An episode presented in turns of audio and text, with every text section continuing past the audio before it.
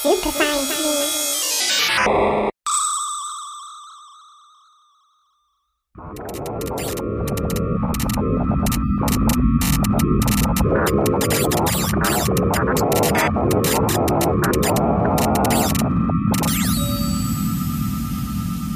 Schmetterlingstramete, Krause Glucke, der Fliegenpilz, berindeter der große Scheitling, Stockschwämmchen, rosablättriger Klumpen, der Birkenmilchling, wolliger Milchling, Goldtäubling, roststieliger Ledertäubling, Semmelstoppelpilz, Habichtspilz, Reiftäubling, Fenchel, Porling, steife Koralle, ästiger Stachelbart. Ohne Pilze würde das Leben auf der Erde ganz anders ausschauen.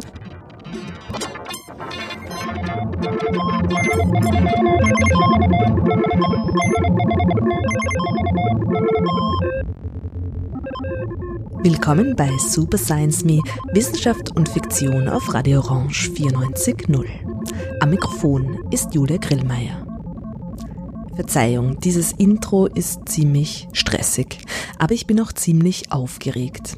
Super Science Me widmet sich diesmal nämlich exklusiv einer Lebensform, die uns indirekt immer wieder beschäftigt hat und in zahlreichen Sendungen aufgetaucht ist weil sie ist so ungefähr das fantastischste und science-fiktionalste, was man so auf dem Planeten finden kann.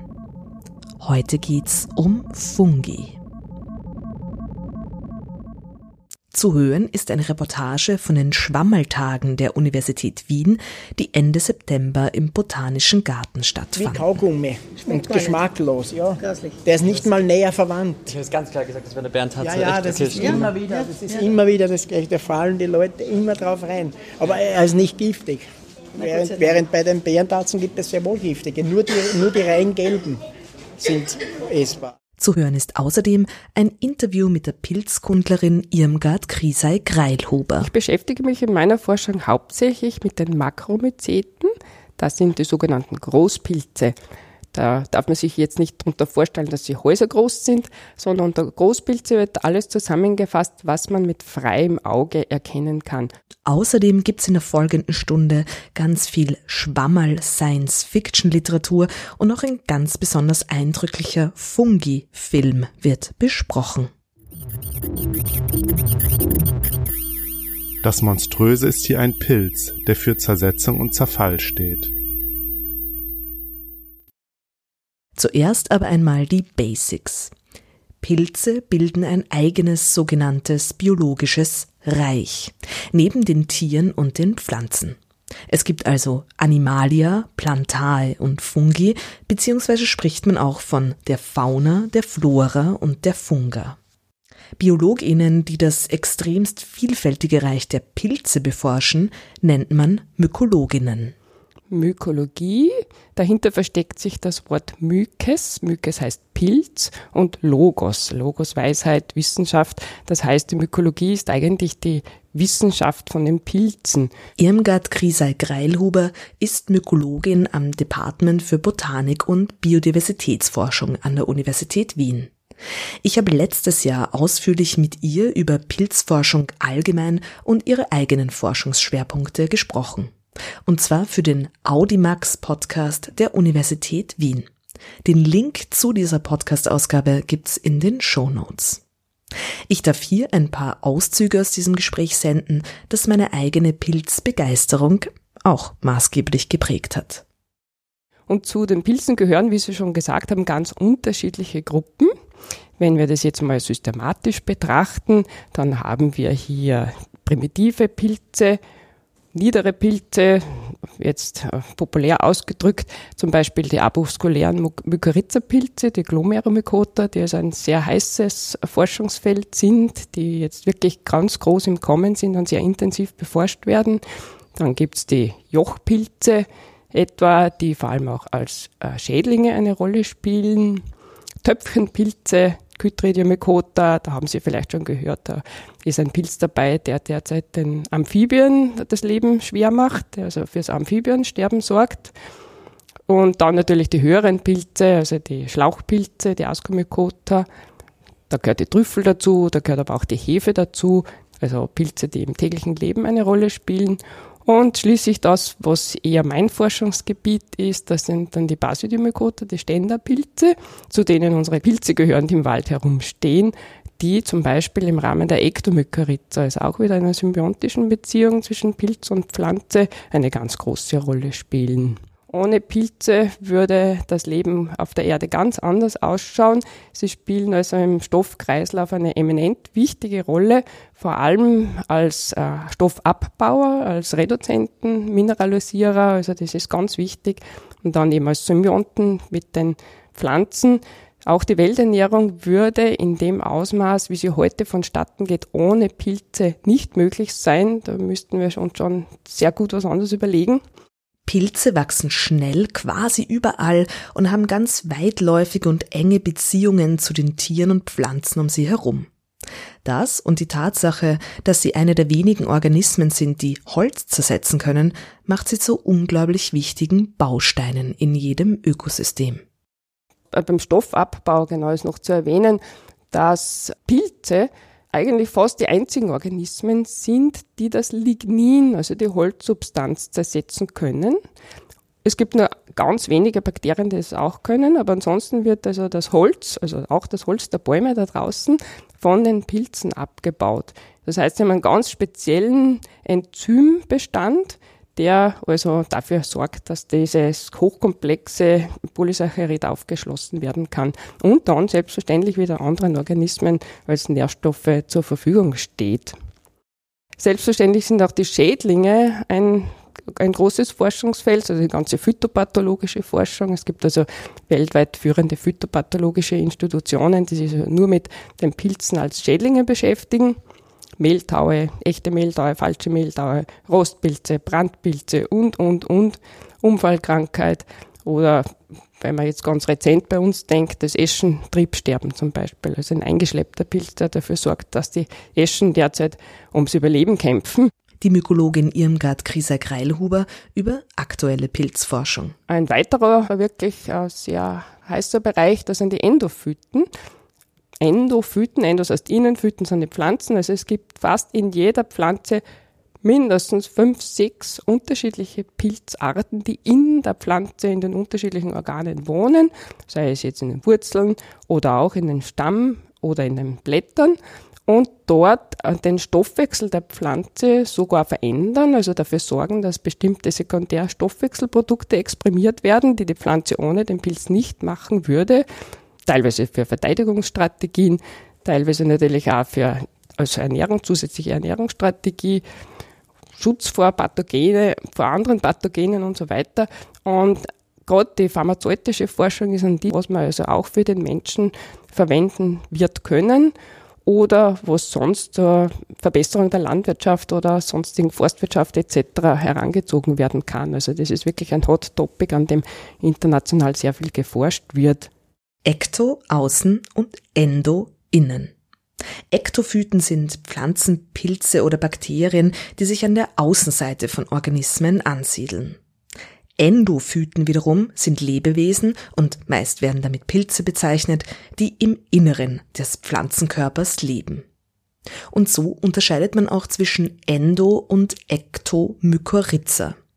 Mykorrhiza heißt die symbiotische Verbindung zwischen Pilzen und den Wurzeln von Pflanzen.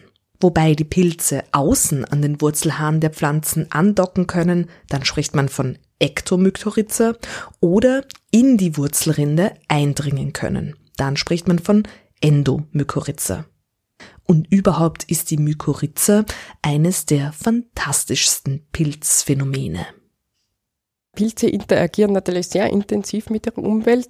Sie sind im Boden mit, zusammen mit den Bakterien absolut wichtig und es ist unglaublich, in welcher Fülle es in der Rhizosphäre Pilze vorhanden sind und eben dann sich vernetzen auch mit den Bäumen. Und gerade mit der Mykorrhiza zum Beispiel ist man also schon wirklich ein Ökosystemforscher und da gibt es also neben der Endomykorrhiza, mit der ich mich selbst nicht beschäftige, eben die Ektotrophe Mykorrhiza, die so Mykorrhiza, also die sogenannte Pilzwurzel, wobei Mykos eben der Pilz ist und die Wurzel die von den, von den Pflanzen.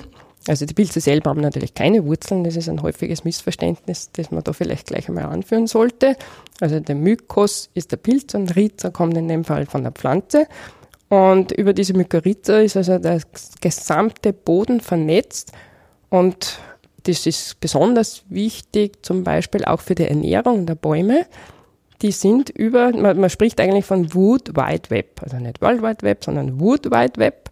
Also der ganze Wald ist über die Pilze miteinander vernetzt, sodass also ältere Bäume mehr oder weniger die Ammen sein können für kleine Junge. Und das ist wiederum ein Argument dafür, dass man keine Kahlschläge machen sollte, weil man damit automatisch dieses System zerstört. Man hat also da wirklich Stoffflüsse nachweisen können von den Bäumen untereinander über die Mykorrhizen. Man spricht da auch jetzt schon nicht nur von der Rhizosphäre, sondern von der Mykosphäre oder Mykorrhizosphäre. Also gibt es also mehrere Begriffe, um das auszudrücken. Und da finden Stoffflüsse in Richtungen statt und in einer großen Menge. Das ist gigantisch. Diese Vernetzung der Pilze untereinander und mit den Pflanzen und sogar Tieren in ihrer Umgebung, dieser Vernetztheit und dieser Informationsaustausch hat die Literatur ebenso inspiriert. In jüngster Zeit ist hier sicherlich Rosewater, ein Roman von Tate Thompson zu nennen. Ein eher düsterer, spekulativer Krimi-Thriller. Sogenannte Sensitives können hier Gefühle, Erinnerungen und auch Gedanken der Menschen um sie herum lesen, sowie in einer Art Cyberspace miteinander interagieren. Allerdings ist keine Computertechnologie hierfür verantwortlich, sondern fungale Aliens, sporenförmige Außerirdische, die dieses Informationsnetz, die Xenosphäre, bilden. Rosewater, so heißt eine Stadt in Nigeria, in der der Hauptprotagonist Caro, ebenso ein Sensitive, lebt, beziehungsweise um sein Überleben kämpft.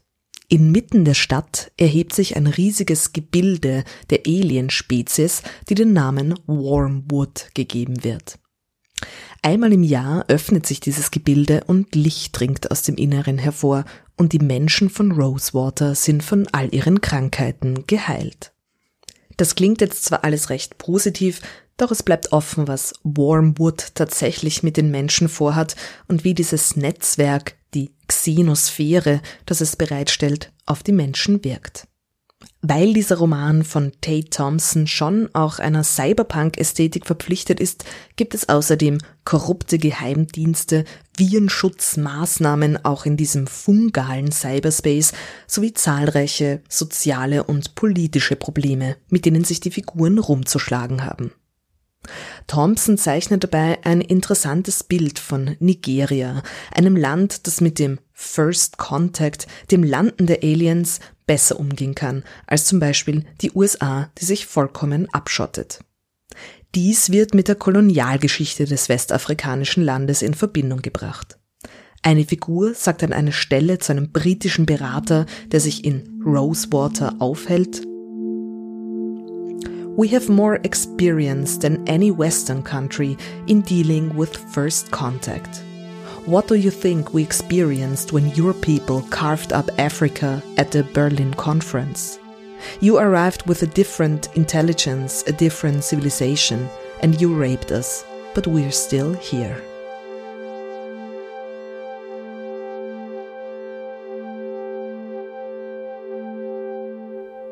Rosewater von Tate Thompson ist 2016 erschienen und der erste Teil einer Trilogie. Im Frühjahr 2019 folgten Rosewater Insurrection und in wenigen Tagen wird The Rosewater Redemption erscheinen. David, bist du eigentlich auch ein Mykologe? Nein, ich bin leider kein Experte, aber ein Laie, ein ambitionierter Laie bin ich. Ja. Und du interviewst mich da ja. gerade, gell? Ja. Die Schwammeltage habe ich gemeinsam mit Kilian und Sabrina besucht und dort gleich einen weiteren Freund getroffen, den David. Der arbeitet im Botanischen Garten und hat uns gleich ein paar seiner Lieblingspilze gezeigt. Rotrandiger Baumschwamm. Ah, wow. Äh, der wächst halt am Baum, es ist ein Holzzersetzer. Und der richtet sich ja nach der Schwerkraft. Also, die, also der hat so, ist ein Röhrling, der hat so Röhren, die schauen nach unten Und was man bei dem sieht, ähm, da ist der Baum einmal umgefallen, weil schau, der hat da mhm. eine zweite Ebene. Also zuerst ist er wahrscheinlich so gewachsen, so war der mhm. Baum zuerst, dann ist er gestürzt und dann haben sie die, die Fruchtkörper neu ausgerichtet, damit die wieder nach unten ausstäuben. Also. Und Rotrand auch total deskriptiv, der hat wirklich einfach einen roten Rand zwischen ja. Röhren und Huthaut. Das Tolle an die Pilzen sind die sprechenden Namen, ja. die gemeine Stinkmorchel oder eben der rotrandige Baumschwamm und dann ein, äh, und so weiter. Also die, die, diese Namen sind ganz toll ausgewählt. Ja. Rötender Saftwirrling. Ah ja, genau. Großartig. Also äh, Pilzleute sind schon äh, vielseitig talentiert.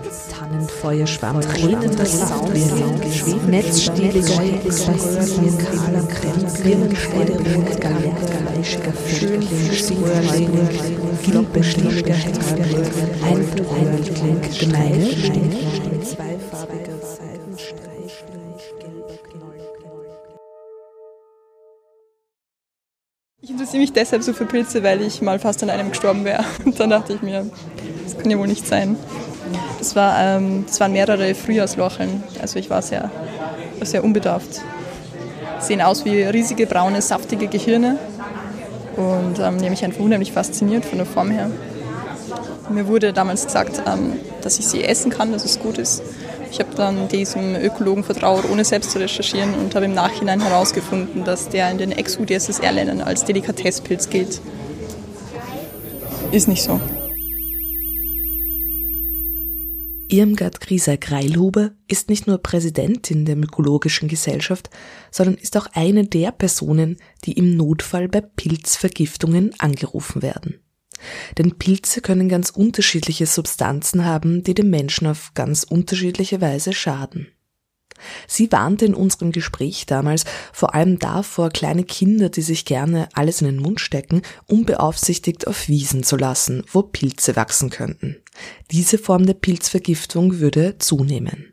Und hier bei den Schwammeltagen ist das auch so, dass die Leute mit Pilzen kommen oder mit solchen Fragen wie was bestimmen oder was kommen denn da so für Fragen auch das, ja, hier bei den, bei den Schwammeltagen ist das Interesse der Leute an den Pilzen wirklich sehr groß, sehr divers, sehr unterschiedlich, je nach Kenntnisstand. Es kommen Fragen von Anfängern, die halt einfach einmal einen ersten Einblick in die Welt der Pilze haben möchten und dann natürlich auch Fragen von Spezialisten, die schon äh, lange Pilze sammeln und auch verarbeiten und kochen. Ja, das reicht von Merkmalen über Kochrezepte bis zu, ja, hu, ich habe mich mit dem und dem vergiftet, was war das? Haben wir jetzt gerade einen spannenden Fall, jetzt gerade vor ein paar Minuten einen spannenden Fall geklärt, wo sich jemand vergiftet hat, im Spital gelandet ist und die Ärzte haben auch nicht so recht gewusst, was es war und wir konnten das jetzt aus, aufklären. Es war ein Ledertäubling, ein Pilz, der in letzter Zeit eigentlich sehr unterschiedlich beurteilt wird. Also es gibt immer wieder Pilze mit unterschiedlich beurteilten Speisewert. Der war früher immer gilt als, also galt als essbar, in den Büchern ist er auch noch drinnen als essbar, ist aber jetzt so, dass ihn immer mehr Leute nicht vertragen. Also sehr interessante Angelegenheit. Und ist das, weil der Pilz sich tatsächlich verändert oder weil die Menschen sich verändern in ihren Verträglichkeiten?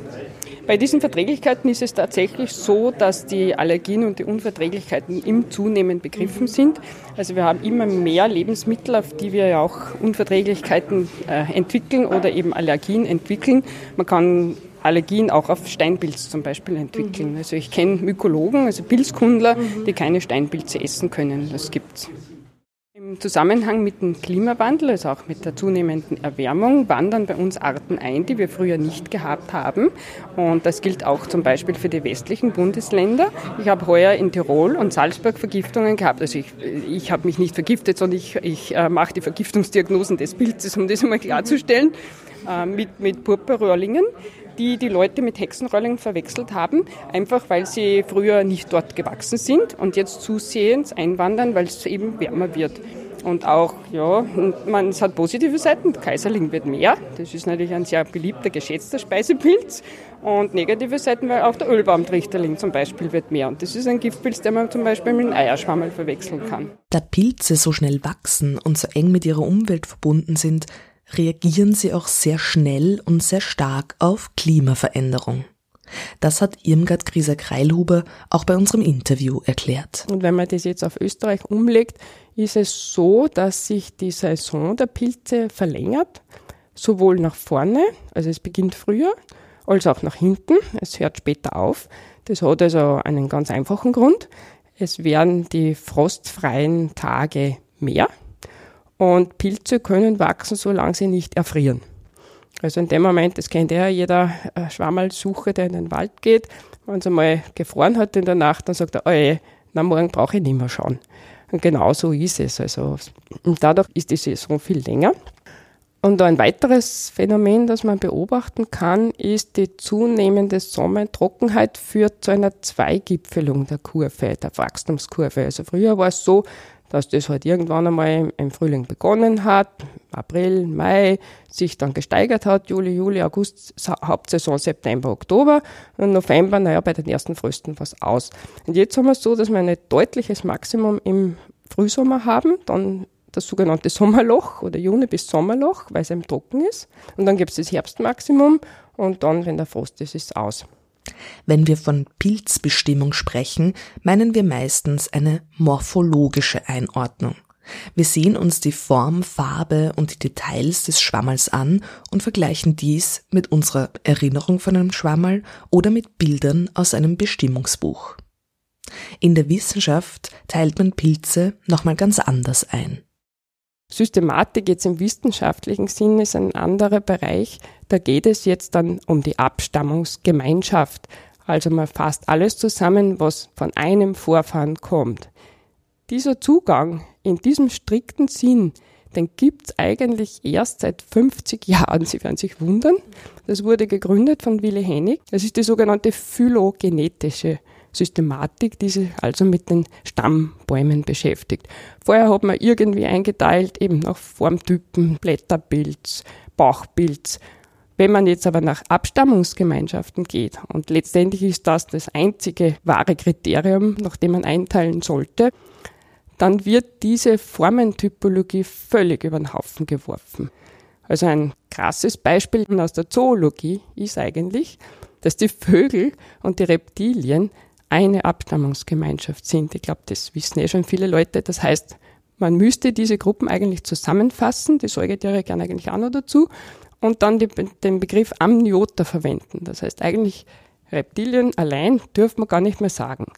Natürlich verwendet man es, aber im Sinne der Typologie, damit man darüber reden kann, damit man weiß, aha, wir sind jetzt äh, bei der Zauneidechse oder bei der Blindschleiche oder beim Feuersalamander, wenn wir die Amphibien nehmen. Aber das ist keine Abstammungsgemeinschaft irgendwo. Und bei den Pilzen ist es genauso. Da hat also vor allem dann die molekulargenetische Forschung dieses vorherige typologische Formensystem über den Haufen geworfen und wirft es immer noch über den Haufen. Also der Prozess ist heftig im Gange, der ist keineswegs abgeschlossen. Und wenn ich da jetzt als Beispiel zum Beispiel nur die sogenannten Täublingsartigen herausgreife, Sie kennen vielleicht den Frauentäubling oder den Speisetäubling, also Russula-Arten, dann gehören zu den Täublingsartigen im phylogenetischen Sinn heutzutage auch ganz, ganz flache Krusten, also Schichtpilze dazu oder auch korallenartige Fruchtkörpertypen. Das heißt, man kann also, man muss also diese Typologie kann man vergessen, das kann man sehr wohl zum Bestimmen verwenden, aber nicht für eine systematische Klassifizierung. Und das ist dann etwas, was auch durch genetische Forschung dann möglich wurde. Richtig, da steht die Morphologie einfach an. Gerade in Gruppen, die vielleicht wenig morphologisch fassbare Merkmale haben. Da gibt es ja auch Bildsätze, zum Beispiel als, Symbiont, als Darmsymbionten leben bei den Pflanzenfressern in der Kuh oder wo auch immer. Und das sind dann nur mehr ganz einfache einzellige Organismen, wo man also wirklich mit der Morphologie rasch ansteht. Man kann dann noch chemische Merkmale verwenden, mikrobiologische Untersuchungen machen, aber die wirkliche Zuordnung gelang in solchen Fällen eigentlich erst durch die molekulargenetische Forschung. Und die hat also bei den Pilzen wirklich äh, sehr viel gebracht. Das heißt, dass es auch noch in der aktuellen oder zeitgenössischen Mykologie diese Art der Einteilung, wo gehört was hin und auch eventuell auch neue Arten, die entdeckt werden, das ist noch immer sehr aktuell. Mhm, das ist richtig. Man braucht also, um bei den Pilzen was Neues zu entdecken, eigentlich gar nicht weit fahren. Man kann fast am Sessel sitzen bleiben. Das gelingt also auch mitten in Österreich. Und wir sind da vielleicht ein bisschen hinten auch gegenüber manchen Pflanzengruppen. Bei den Tieren schaut es schon wieder teilweise ähnlich aus. Also da gibt es auch Gruppen, die sind noch gar nicht bearbeitet in Österreich. Das gilt für die Pilze auch, zum Beispiel Lapulbenialis, fast ein Zungenbrecher. Das sind also parasitische Pilze auf Insektenpanzern. Die hat sich kein Mensch angeschaut bei uns. Also da braucht man sich nur hinsetzen, die, die Herbarien, also die Sammlungen, die zoologischen Sammlungen durchstöbern und man findet sicher jede Menge neue Pilze. Auch für die Wissenschaft bleiben die Pilze also ein Faszinosum, nicht zuletzt, weil wir bei weitem nicht alle Arten kennen. Und wegen ihrer Vielgestaltigkeit und auch ihrer unterschiedlichen Wirkung und Wechselwirkung mit Mensch, Tier und Pflanze ist auch die spekulative Literatur ganz schwammelnarisch.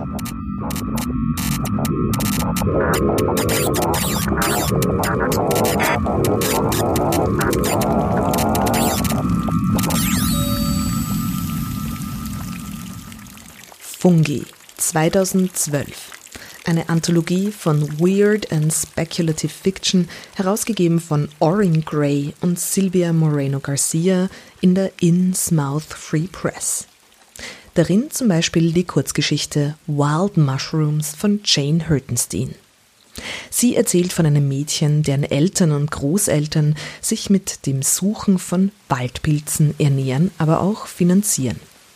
Aus der damaligen Tschechoslowakei in die USA geflohen, setzen sie ihr Pilzwissen auch in ihrer neuen Heimat ein und finden zum Beispiel Morcheln, Steinpilze und auch den in Amerika sehr beliebten Schwefelporling, Chicken of the Woods. Gerade weil die Wild Mushrooms ihre Lebensgrundlage sind, haben sie aber nicht nur die Nützlichkeit der Pilze vor Augen, sondern auch immer die Tatsache, um welche fantastischen Lebewesen es sich hier handelt. A lot of people think mushrooms can grow anywhere, like rodents and other kinds of common pests. Indeed, in the most unlikely of places, Antarctica, there is a mushroom which grows at the rate of one inch for every five years. In the Chilean desert, there's a variety that survives on a diet of fog.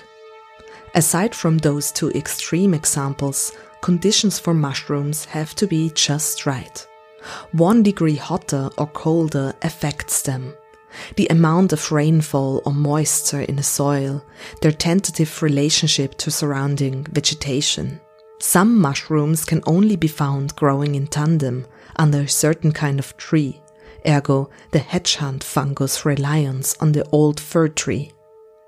It's a mystery, a wonder, I can still see my father standing in dusty forest filtered light, giant puffballs at his feet like alien pot people. Unaware of me, he was in the presence of something much greater.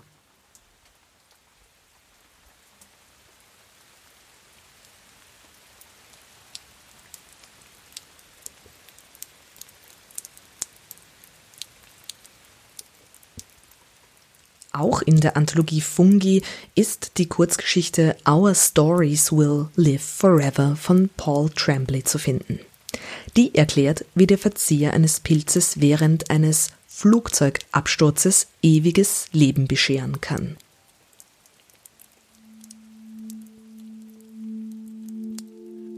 We will not be anthropomorphized as we will be simply beyond. Our fruiting bodies will confound, belying our true size, which will be measured in hectares. Our language will be time itself. We will communicate and will commune in the tongues of geological age. We will extend rhizomorphs deeper into the earth and we will grow to be as big and as old as the world. Our reach will be as unlimited as our appetite.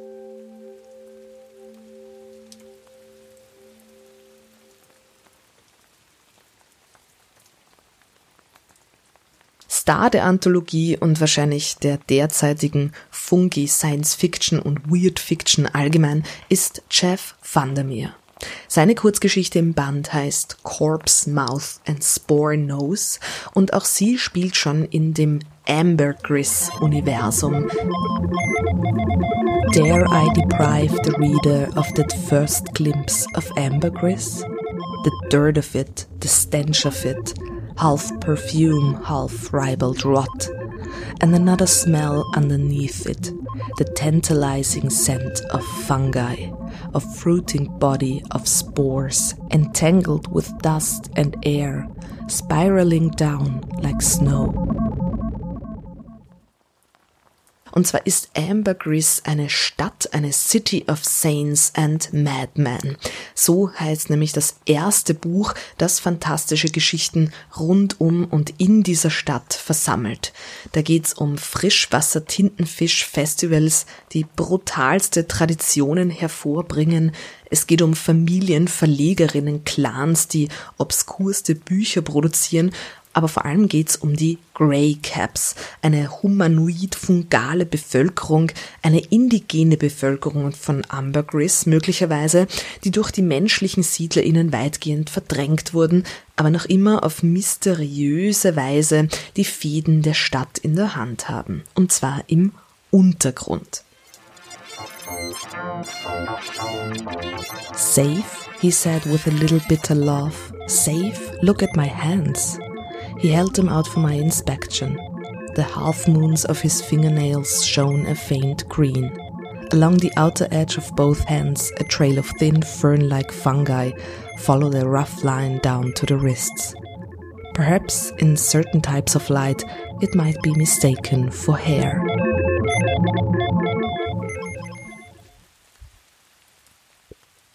Über die unterirdische, mit den menschlichen Sinnen kaum fassbare Welt der Grey Caps erzählt dann Van Meers zweites Ambergris-Buch, das ich besonders toll finde. Das heißt Shriek an Afterword und es ist 2006 erschienen.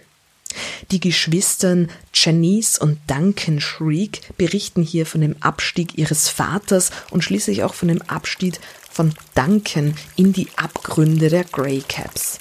Sowohl Vater als auch Sohn sind Historiker, die die Geschichte von Ambergris schreiben möchten.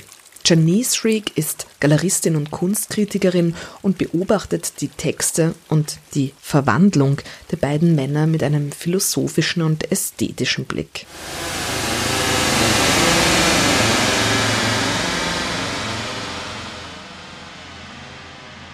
The fungus in this place has eaten into the typewriter ribbon. I'm typing in sticky green ink now, each word a mossy speckle against the keys. If I could turn off the light, no doubt my sentences would read themselves back to me in a phosphorescent fury, the indignation of creatures uncovered from beneath a rock. Und Van der Meer hat auch dann noch nicht von den Pilzen lassen können. Es gibt noch ein drittes Ambergris Buch. Das heißt Finch, ist 2009 erschienen und spielt vorher. Also da ist Ambergris noch von den Grey Caps besiedelt und verwaltet und langsam bricht der Bürgerkrieg zwischen dieser Spore-based Fungi-Species und den Menschen aus.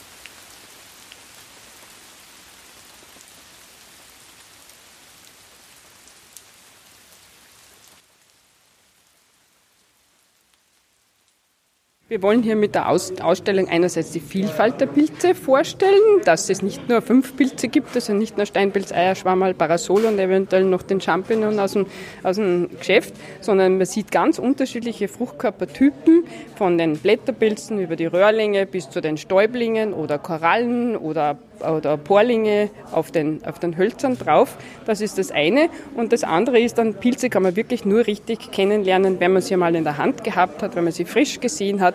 Auch wenn man einen Jungen gesehen hat, einen mittleren, einen alten, weil man die ganze Variabilität, die ganze Variationsbreite mal erfassen kann. Und das kann man hier alles lernen. Was hast du gesagt, Kilian, ist noch ein spannender Pilz, der hier war? Der glänzende Lackporling. Ähm, der ist eine für ganz viele Heilzwecke bekanntester Heilpilz der Welt, wir haben noch nie von dem gehört. Der ist so ganz hart und Reishi. glänzt so wie Lack. Ganz Ist schönes das da reingewachsen, finde ich dieses auch. Gras, oder? Das ist ein Gras durchgewachsen tatsächlich durch den Pilz. Ist ja arg. Aber der ist auch in Österreich gefunden. Ja, ja, Also der, der- ist der ist also auch in Ostösterreich, in den wärmeliebenden Eichenwäldern ist er teilweise, stellenweise durchaus zu finden. Schaut fast so aus, als wäre der in Wachs getaucht mit der. Das, ist eine, das ist, nennt man auch Harz, Harzschicht. Und wenn man den jetzt aufbrechen würde, ist der dann drinnen weiß oder welche Farbe hat der? Gute Frage. Dass er innen hell ist. Ich habe das noch nie. Ja. Also da haben wir jetzt das Geheimnis gelüftet. Okay, ganz weiß, okay, mit so einem gelben Rand. Dann, ja. Es gibt ja in der Gattung noch ein paar andere, die sind eher so flach, so groß konsolenförmig und da ist einer davon ist ja der, der flache Lackbolling, das ist eigentlich der häufigste und der heißt ja auch so, äh, der wird auch Malerpilz genannt und der aus einem englischen Artist Skunk, die, die Künstlernase. Mit, mit dem kann man richtig schön, da kann man Namen reinschreiben und also die, die, die bräunen ganz stark. Ich bin, einer von den Mykologen da, ja. Ja, Stimmt. auch von der Mykologischen Gesellschaft. Ja. Warum Pilze? Wie kam es zu deiner, deinem Pilzenthusiasmus? Also wie es wirklich, das, das, das weiß ich nicht. Ja. Das ist, ich bin als kleiner Bub schon mitgegangen mit Großeltern und Eltern und was ich, Onkel und so weiter. Und die haben, wie es halt da bei uns üblich ist, immer nur äh, Eierschwammerl und Steinpilz und alles andere sind Wüde, sind Wilde. Und das ist, es gibt, der, der Pilz war der, der, der braune und der gelbe, das, waren, das war der Pilz und alles andere war nicht existent oder hat man zusammengetreten, weggeschmissen oder was weiß ich. Und ich habe mir da schon als kleiner ja gesagt, da gibt es so viele verschiedene Farben und so viele verschiedene Formen, also so und so und, und aufgeschrieben und, und, und das hat mich einfach fasziniert. Kirschroter Holzröhrling und er ist leuchtgelb. Die war gestern noch nicht da, die Story. Nein, die ist auch heute, die hat heute jemand gebracht. Also es ist ja, bringen ja auch immer wieder Menschen was mit auf die Schwammelschau. Teilweise zum Bestimmen, aber teilweise auch, weil sie wissen, dass es was Tolles ist. Und das war jemand, der sich gedacht hat, ja, das ist ein Geschenk, das er uns nicht vorenthalten Na, will. absolut. Jemand hat eine saftige, saftende Stinkmorchel gebracht. Sie wird unter einer Glaskuppel gezeigt. Wenn man sie lüftet, ein Geruch von sehr, sehr reifem Camembert. Ich finde sie einfach sehr spannend, weil sie eigentlich äh, unter der Erde sind und man sieht sie nicht und wenn es dann passt, plötzlich sind überall die Pilze und sie haben so interessante Farben und Formen. Ich bin Künstlerin eigentlich und deswegen faszinieren, sie mich eigentlich ja, sehr. Also auch als Motiv. Auch als Motiv. So schöne Farben und Formen, ja, ich, ich mag sie, ich weiß nicht warum. sie sind einfach spannend. Ja, vielleicht immer, weil sie so ein bisschen geheimnisvoll Ja, sind und sie- nicht immer, ja, weil genau. man, sie sind nicht vorhersagbar. Man kann nicht sagen, okay, morgen gehen wir dort und dorthin, da finden wir das und das. Das kann sein, also man kann gar nichts finden oder man findet ganz was anderes. Ja, wenn die Bedingungen passen, also wenn der Wald dann wirklich so voll mit Pilzen ist und sie dann dastehen in allen Farben und Formen, das ist schon ja, das ist ein Erlebnis. Tintlinge sind cool, finde ich. Die mag ich irgendwie. wie sie Die sind toll, ja. Sind es nicht auch die, die verschiedene Würmer essen können auch? Den wer essen kann? Ähm, viele Pilze sind ja, also die wenigsten sind Vegetarier, die fressen ja auch Kleingetier im Boden mit ihrem, mit ihrem eigentlichen Pilzkörper und zersetzen den dann, indem sie ihn umweben, fast wie eine Spinne. Das ist ja auch spannend. Mit ihrem Wurzelnetz umschließen sie dann so kleine Mikroorganismen und zersetzen sie langsam, saugen sie auf und sie zu einem Teil von sich. Ah ja, schau, hier steht das. Der Schopftintling ist ein sogenannter Raubpilz. Er kann Fadenwürmer fangen und verdauen. Dazu bildet der Pilz an seinen Hyphen klebrige Fangvorrichtungen aus. Durch diese scheidet er ein Gift aus, das die Nermatoden, eben diese Fadenwürmer, unbeweglich macht. Sie werden dann vom Pilzmyzel besiedelt und verdaut. Ziemlich genau so, ja. Aber es gibt noch ganz andere arge ähm, invasive Pilze. Ähm, besonders in den Tropen, die werden wir jetzt hier wahrscheinlich nicht sehen. Aber einer meiner Favorites ist ein äh, Zombiepilz, ich weiß leider nicht, wie der heißt. Aber der schafft es, dass er mit seinen Sporen ähm, so Rossameisen befällt. Hast du von denen schon mal gelesen? Ja. Die sind dann, die drehen dann durch, klettern irgendwelche Bäume hoch, beißen sich dran fest, dann wächst der Pilz aus dem Leichnam raus und sport erneut auf alle anderen Ameisen herunter, die dann dasselbe Todesritual zombie-mäßig vollführen. Also es platzt so aus dem Kopf, aus dem Gehirn der Ameise platzt dann der Fruchtkörper raus. Wie im Horrorfilm. Müsste eigentlich schon längst eine Science-Fiction-Geschichte geben, wo das irgendwie für Menschen adaptiert wird oder so. Gibt's. Gibt's. Ah. Also, natürlich.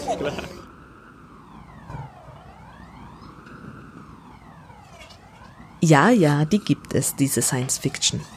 Zum Beispiel denkt The Genius Plague von dem Autor David Walton dieses Zombie-Pilz-Phänomen weiter und legt es auf den Menschen um. Wenn vormals neoliberale Kapitalistinnen zu radikalen Umweltschützerinnen werden und mit allen Mitteln versuchen, den Regenwald vor Rodung zu bewahren, dann weil ein Pilzrhizom sich tief in ihre Gehirnwindungen gebohrt hat und sie manipuliert. Leider bleibt es aber nicht bei dieser Öko-Utopie. Die Wirkweise des Pilzes, der die Menschen zombifiziert, treibt immer seltsamere Blüten.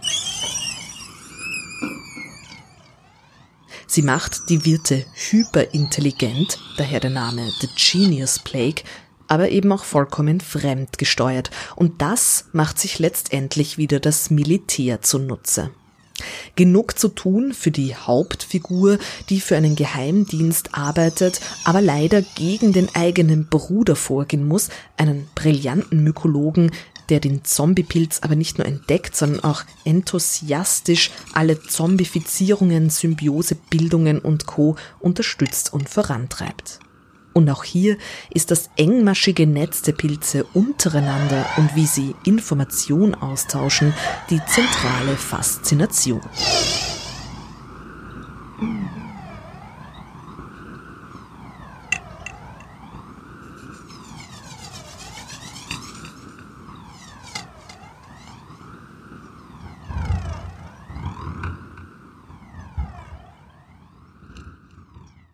Und natürlich äußert sich diese Pilzvernarrtheit der Science Fiction nicht nur in der Literatur, sondern auch im Film. Und dazu haben wir einen tollen Beitrag von Markus vom Podcast Das E und U Gespräch bekommen. Er erzählt für Super Science Me über einen wenig bekannten japanischen Fungi-Film. Das japanische Filmstudio Toho und Regisseur Ishiro Honda sind vor allem bekannt für ihre oft trashigen Monsterfilme, allen voran für die Godzilla-Reihe. Doch Matango, den Honda basierend auf William H. Hodgsons Story The Voice in the Night 1963 drehte, schlägt ernstere, düstere Töne an. Das Monströse ist hier ein Pilz, der für Zersetzung und Zerfall steht. Buchstäblich für den Zerfall des Individuums und einer Gemeinschaft von Schicksalsgenossen, aber auch im übertragenen Sinne für gesellschaftlichen Zerfall. Matango ist ein kaum bekanntes Meisterwerk Lovecraftschen Grusels, ein Klassiker, der das Genre maßgeblich beeinflusst hat. Eine Gruppe wohlhabender Leute aus Tokio macht einen Segeltörn auf dem Ozean. Die berühmte Sängerin Mami Sekiguchi, der Schriftsteller Etsuru Yoshida, der Besitzer der Yacht, der Geschäftsmann Masafumi Kasai, der Psychologieprofessor Kenji Murai und seine Geliebte, die Studentin Akiko Soma, Skipper Naoyuki Sakuda und sein Assistent Senso Koyama verbringen einen sonnigen Tag fernab der stressigen Großstadt, bis sie schließlich in einen schweren Sturm geraten. Nach dem Ende des Sturms treibt das schwer beschädigte Boot durch einen Nebel, bis es schließlich auf einer einsamen Insel strandet. Die Crew geht an Land, durchquert den Dschungel und entdeckt eine Quelle, an der alle ihren Durst stillen. Die Quelle scheint bereits von Menschen genutzt worden zu sein, so marschiert die Gruppe weiter, um nach Inselbewohnern zu suchen. Vom Kamm einer Düne aus sehen sie in der Ferne ein weiteres gestrandetes Schiff. Murai, Kasai, Sakuda und Koyama betreten das anscheinend verlassene Wrack und finden es von innen über und über mit einem seltsamen Schimmelpilz bedeckt. Sie entdecken ein Labor mit einer Sammlung präparierter mutierter Tiere, woraus die Männer schließen, dass dies ein Forschungsschiff war, das Radioaktivität untersucht hat. In einer Kiste mit der Aufschrift Matango entdecken sie einen meterhohen Pilz. Als auch die Frauen das Schiff untersuchen, bemerken sie, dass alle Spiegel in den Kajüten entfernt wurden. Sie finden einen kleinen Vorrat an Dosenfleisch, reinigen eine Kabine vom Schimmel und schlagen dort ihr Lager auf. Am nächsten Tag gehen Murai und Kasai auf die Jagd. Im Dschungel entdecken sie einen zerbrochenen Spiegel und eine seltsame Gestalt, die sich zwischen den pilzüberwucherten Baumstämmen bewegt. In der Nacht betritt die unbekannte Gestalt das Schiff. Kasai, der sich heimlich an den Vorräten vergehen wollte, kann ihr nur knapp entkommen. Doch dann sieht auch der Rest der Crew die Gestalt. Sie ist vage menschenähnlich, doch ihr Kopf ist über und über mit Pilzen bedeckt. Am nächsten Morgen gerät die Crew darüber in Streit, ob das, was sie letzte Nacht gesehen hat, real war oder nicht. Die Zwietracht wächst. Vor allem Senso Koyama geht die anderen aggressiv an. Er zeigt den reichen Leuten seine Verachtung und bedroht vor allem die Frauen.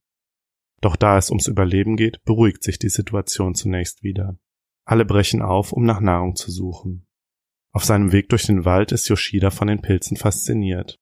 Obwohl er weiß, dass sie giftig sein könnten, treiben ihn Hunger und Neugierde dazu, heimlich einen zu essen. Das Verhalten des Schriftstellers wird daraufhin immer seltsamer. Schließlich droht er den anderen mit vorgehaltener Waffe, sie zu erschießen. Die anderen können ihn aber überwältigen und einsperren. Skipper Sakuda, der die anderen nicht hat überreden können, mit ihm die Insel zu verlassen, nimmt alle Vorräte mit und sticht heimlich in See. Als der Professor und seine Studentin dies bemerken, werden sie plötzlich erneut von Yoshida mit der Waffe bedroht. Mami Sekiguchi hatte ihn befreit.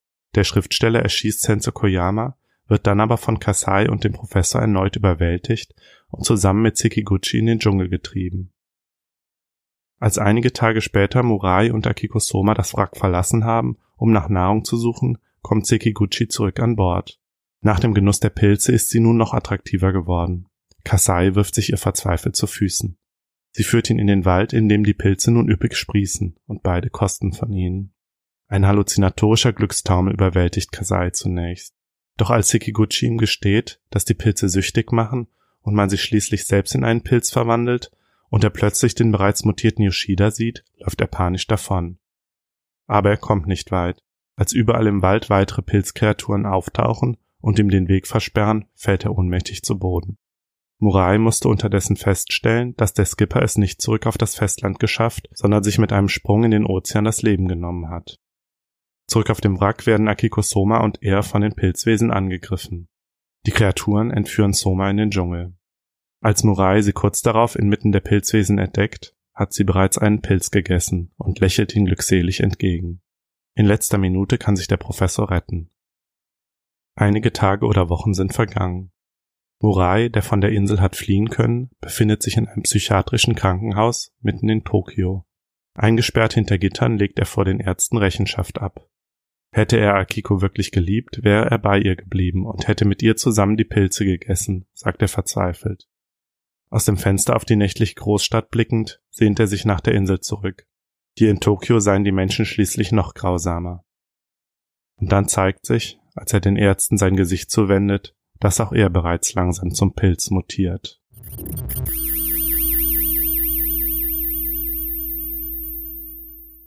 Schneckling, glaube ich, heißt der. Auch guter Name. Schneckling, ja. Schneckling. So Sensationsschwammerl, wo die Leute ganz. Ich habe einen, glaube ich, gestern in die Hand bekommen von einem Bekannten, der hier war, mhm, der nach, ganz stark nach Marzipan gerochen hat. Das war eine, ein Sensationspilz, der an mich herangetragen wurde.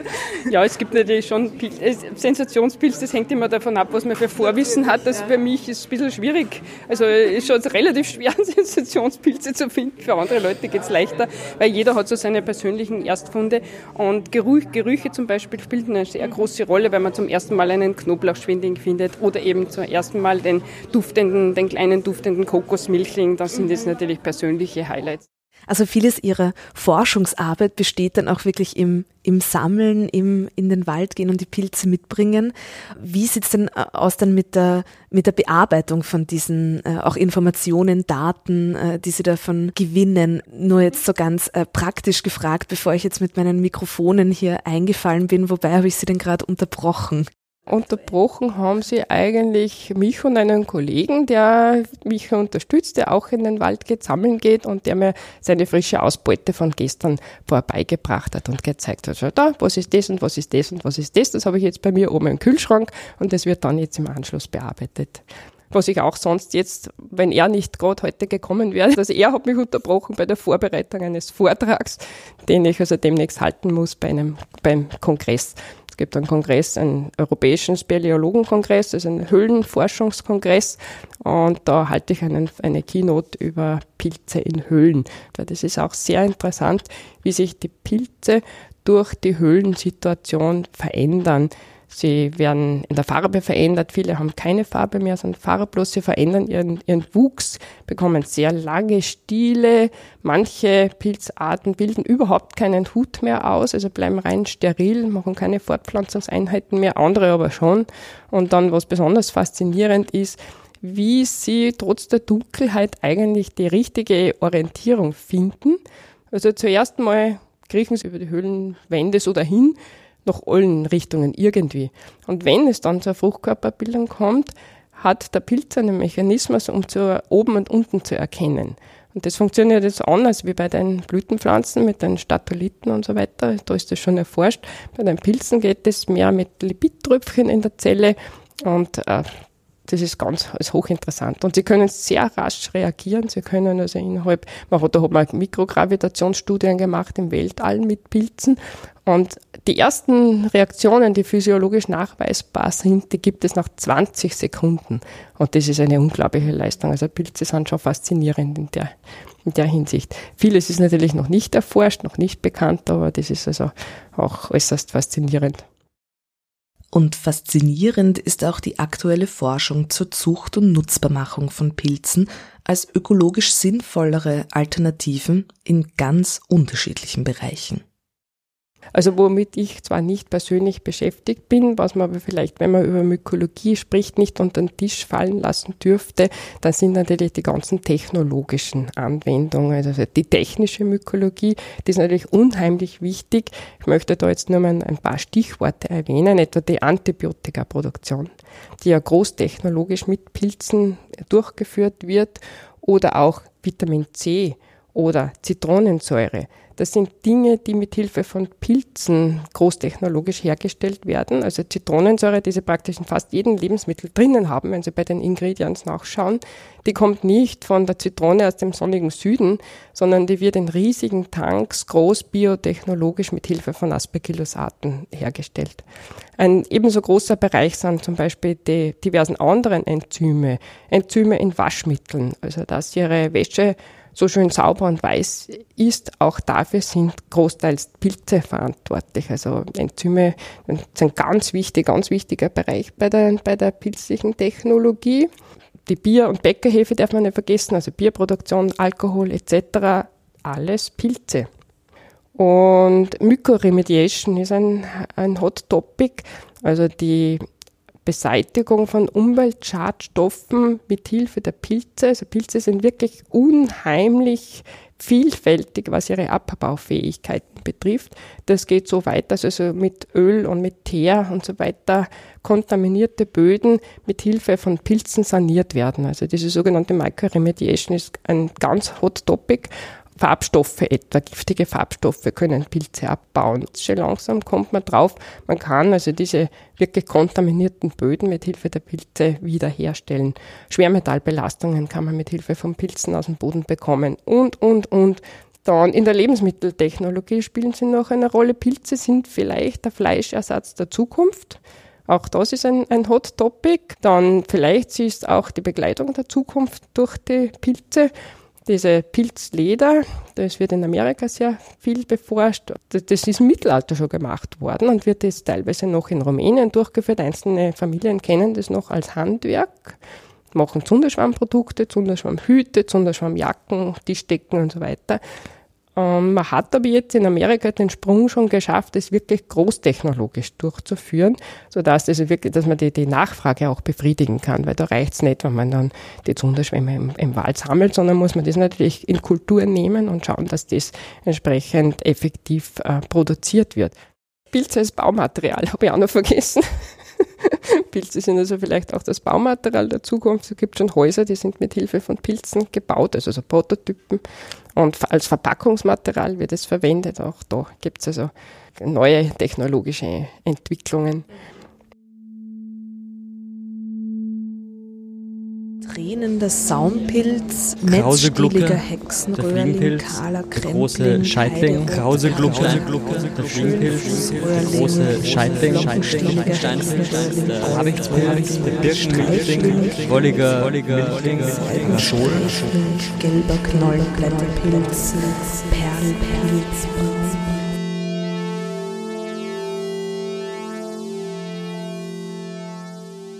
Also ein weiterer in psychoinvasiver Pilz, der tatsächlich auch mit Psilocybin Zikaden infiltriert, die ähm, bringt sie dazu, sich über Geschlechtsverkehr zu vermehren und die, äh, die Sporen weiterzugeben. Allerdings so in einem irren Ausmaß, dass die, ähm, diese Zikadenart, die wird, glaube ich, über ein Jahrzehnt existiert die als Larve irgendwo im Boden, da wird sie dann auch von diesen Pilzsporen infiziert. Und die haben dann nur eine Woche oder so circa Zeit, um sich zu vermehren an der Oberfläche. Und innerhalb von dieser Woche kopulieren sie. Und wenn sie mit dem Pilz infiziert sind, kopulieren sie so viel und so stark, dass ihnen davon irgendwann die Hinterbeine und sogar der Hinterleib abfällt. Genau, das ist ziemlich widerlich. Und währenddessen wird aber der Pilzspore weitergegeben. Das ist so der, der Sexpilz, wird der auch genannt. Okay, kein Wunder, dass Pilze beliebter Stoff sind im Genre Horror. In Sachen Body Horror geben die Pilze natürlich viel her. Sie wachsen sehr schnell quasi überall und haben die ersten Formen und Farben. Und sie zersetzen diverse Stoffe und Untergründe. Ein Roman, der diese Vielseitigkeit des Pilzwerdens und der Pilz-Weirdness in einem launig schwarzhumorigen Horrorszenarium ausschlachtet, ist The Fungus, 1985 erschienen unter dem Pseudonym Harry Adam Knight, hinter dem sich die Autoren John Brosnan und Leroy Kettle verbergen. The Fungus erzählt von dem lauteren Bestreben einer Mykologin, den Welthunger zu lindern. Sie entwickelt einen Stoff, der Fungiwachstum potenziert, also Pilze jeglicher Art riesig werden lässt. Und wie es so mit Biotechnologie ist, reicht ein kleiner Rest unter dem Fingernagel, der aus dem Labor in die nächste Bar, ins nächste Kino und von dort in die ganze Stadt gelangt. Nicht nur wird London eine einzig wattige, mufflige Pilzlandschaft, auch die Pilze, die die Menschen so in und auf sich haben, werden riesengroß und alldurchdringend vom Hefe bis zum Fußpilz. Und das wird auch alles schön einzeln an diversen sich langsam verwandelnden Figuren ausbuchstabiert. Later, as they slept, a thick orange growth slowly formed outside the tent. It was looking for food. As they grew further up the sleeping couple's legs, the Hyphae sensed a food that was more natural to the Coprophilus fungus. They grew faster and were soon probing the warm crevices and orifices that were particularly moist and nourishing. They entered Dermot and Sally almost simultaneously. All the sleeping couple felt was a dim sense of increased warmth. They both relaxed into it, and their dreams were pleasant. At one point, Sally became half awake and stroked Dermot's chest. His skin seemed to have a thick furry texture to it, but she knew that was only because the strangeness that sleep gives to the senses. It felt wonderful, she decided, as she sank back into deep sleep again.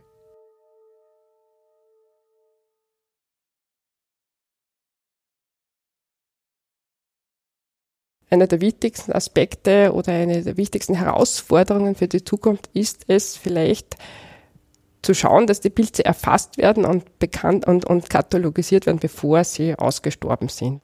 Ja, das wäre meine abschließende Frage in der Mykologie. Was würden Sie denn sagen, sind da auch in Ihrem Forschungsbereich so die, äh, als Ausblick jetzt die, die wichtigsten Fragen oder mhm. auch offene Baustellen, wo man sich, mhm. wo man sich Einsichten erhofft? Ja, also eine große offene Baustelle ist sicher der Umweltschutz, der Naturschutz, dass man also versucht, Pilze vor dem Aussterben zu bewahren und äh, dass man sich äh, darum kümmert und dass ihnen der entsprechende Stellenwert eingeräumt wird.